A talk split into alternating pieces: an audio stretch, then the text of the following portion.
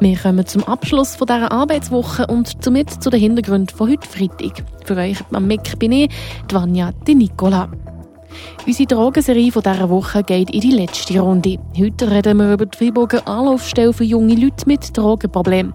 Der Präventionsverein Röpper, der versucht, die Jungen von den Drogen abzuhalten.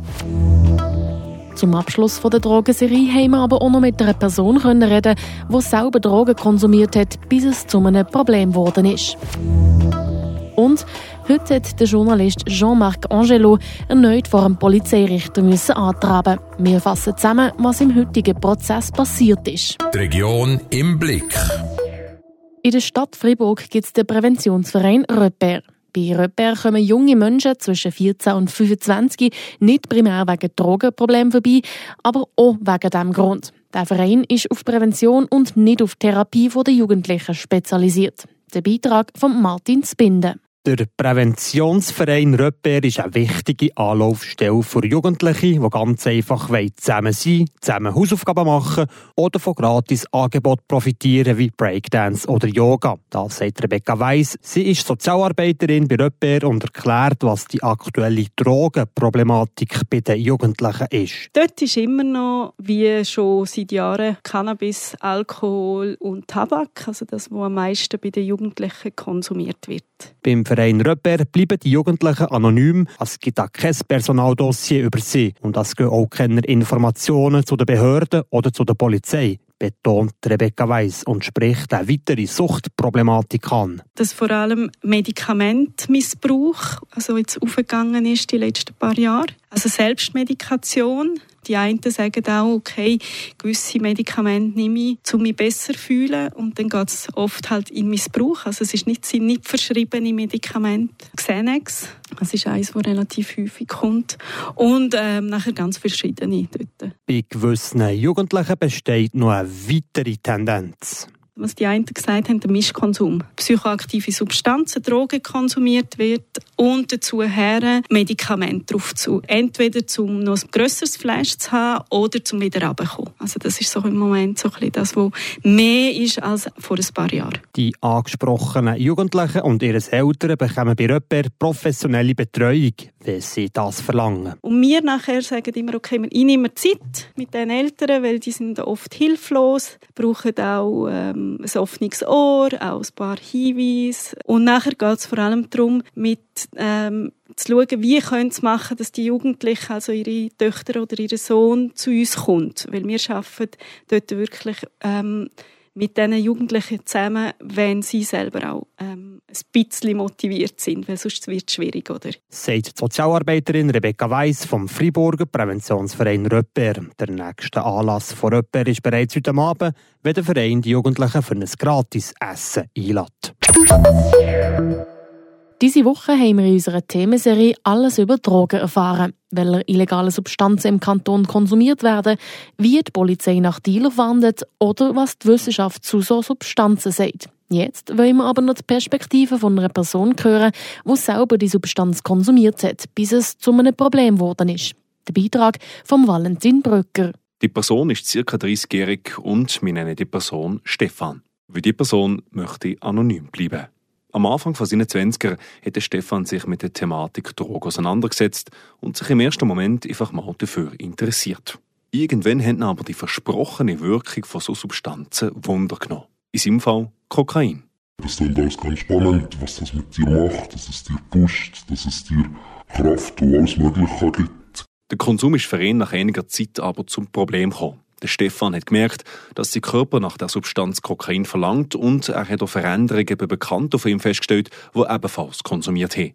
Weil sie die Leute drauf haben sie konsumiert. Sie sind die allerfreundlichsten Menschen auf dem Planeten. Sie sind super.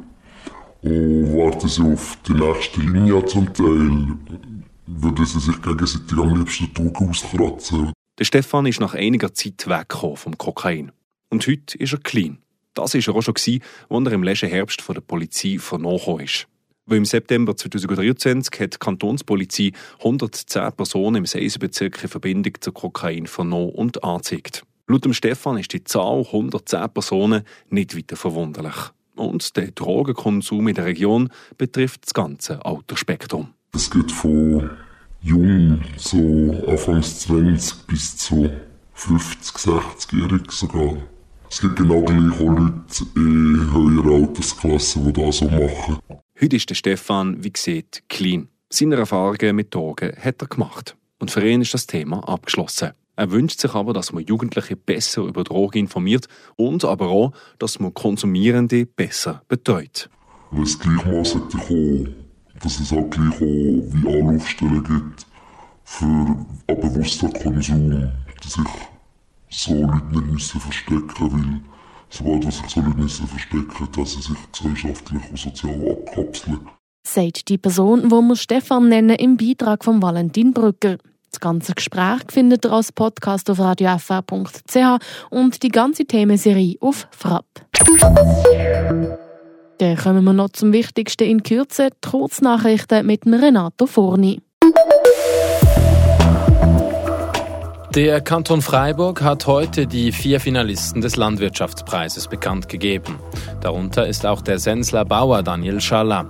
Lange produzierte und trocknete er in Wünnewil Bio-Knoblauch. Wegen des Preisdrucks setzt er nun auf Erdnüsse. So kann er den Trockenraum weiterhin nutzen. Der Kanton lobt ihn. Daniel Schaller beweise, dass eine Differenzierung der nachhaltigen und biologischen Landwirtschaft in der Region möglich sei.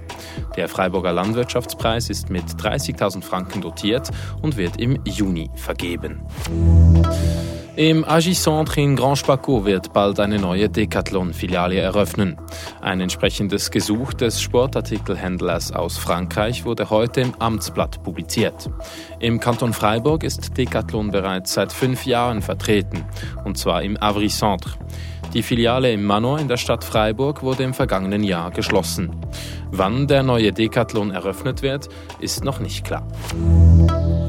Und ein Team von Wissenschaftlern der Universität Freiburg hat eine wichtige Entdeckung gemacht, um bestimmte Altersleiden zu verringern.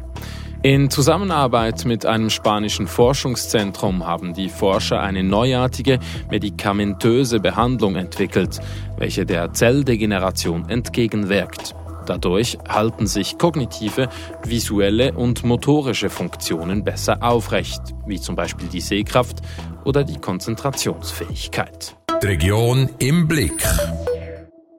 Mit seinem Buch über den Ex-Staatsrat Georges Godel hat der Journalist Jean-Marc Angelo hitzige Diskussionen ausgelöst. Vor einem Jahr ist er schlussendlich sogar verurteilt worden wegen Amtsgeheimnismissbrauch. Und der Prozess, der ist jetzt heute in eine weitere Runde gegangen. Renata Forni. Nicht weniger als die Pressefreiheit ist heute in der Affäre Godel im Zentrum gestanden. Jean-Marc Angelo hat nur seine Arbeit gemacht, Fragen gestellt und die Öffentlichkeit informiert. Außerdem sei sich der Georges Godel über die Problematik vom Amtsgeheimnis als Ex-Staatsrat bewusst gewesen, so die Verteidigung. Der Angelo selber hat davon geredet, er sei in Gedanken bei allen Journalistinnen und Journalisten, die jeden Tag Staatsrätinnen und Staatsräte Fragen stellen und sie sollen sich dabei nicht bedroht fühlen. Auf diesen Diskurs hat sich die Staatsanwaltschaft aber nicht eingeladen. Nein, die Staatsanwaltschaft hat versucht, den Diskurs von dem Gerichtsprozess möglichst weit weg von dem Thema Pressefreiheit zu behalten. Es sei nicht ein Prozess gegen Journalismus, sondern gegen eine Eigeninitiative von einem Ex-Journalist. Die Idee von ihm sei es ein Buch zu veröffentlichen und das dann auch zu verkaufen. Das Vertrauen von Georges Godel sei dabei ausgenutzt worden. Und was hat die Staatsanwaltschaft gefordert? 5000 Franken Schadenersatz wegen moralischem Unrecht will die Staatsanwaltschaft. Die Verteidigung fordert den Freispruch. Das Freiburger Gericht hat heute noch Kreisverdikt gefällt. Es wird in den nächsten Tagen oder Wochen erwartet. Jetzt haben wir ja die ganze Zeit vom Journalist Jean-Marc Angelo geredet. Aber hat der Georges Godel selber keine Schuld? Doch, der Ex-Staatsrat und heutige Verwaltungsratspräsident von Chemo ist via Strafbefehl zu einer Geldstrafe von 2'500 Franken und 90 Tagessätze verurteilt worden. Er hat schon angekündigt, dass er das Urteil akzeptiert. Das wär's mit den Hintergründen von heute Freitag. Für euch im Studio ist Vanja die Nicola. Ich wünsche euch einen sehr schönen Abend und ein gutes Weekend. Tschüss zusammen. Das bewegt heute Freiburg. Freiburg aus seiner Geschichte. Ging auf frapp.ch.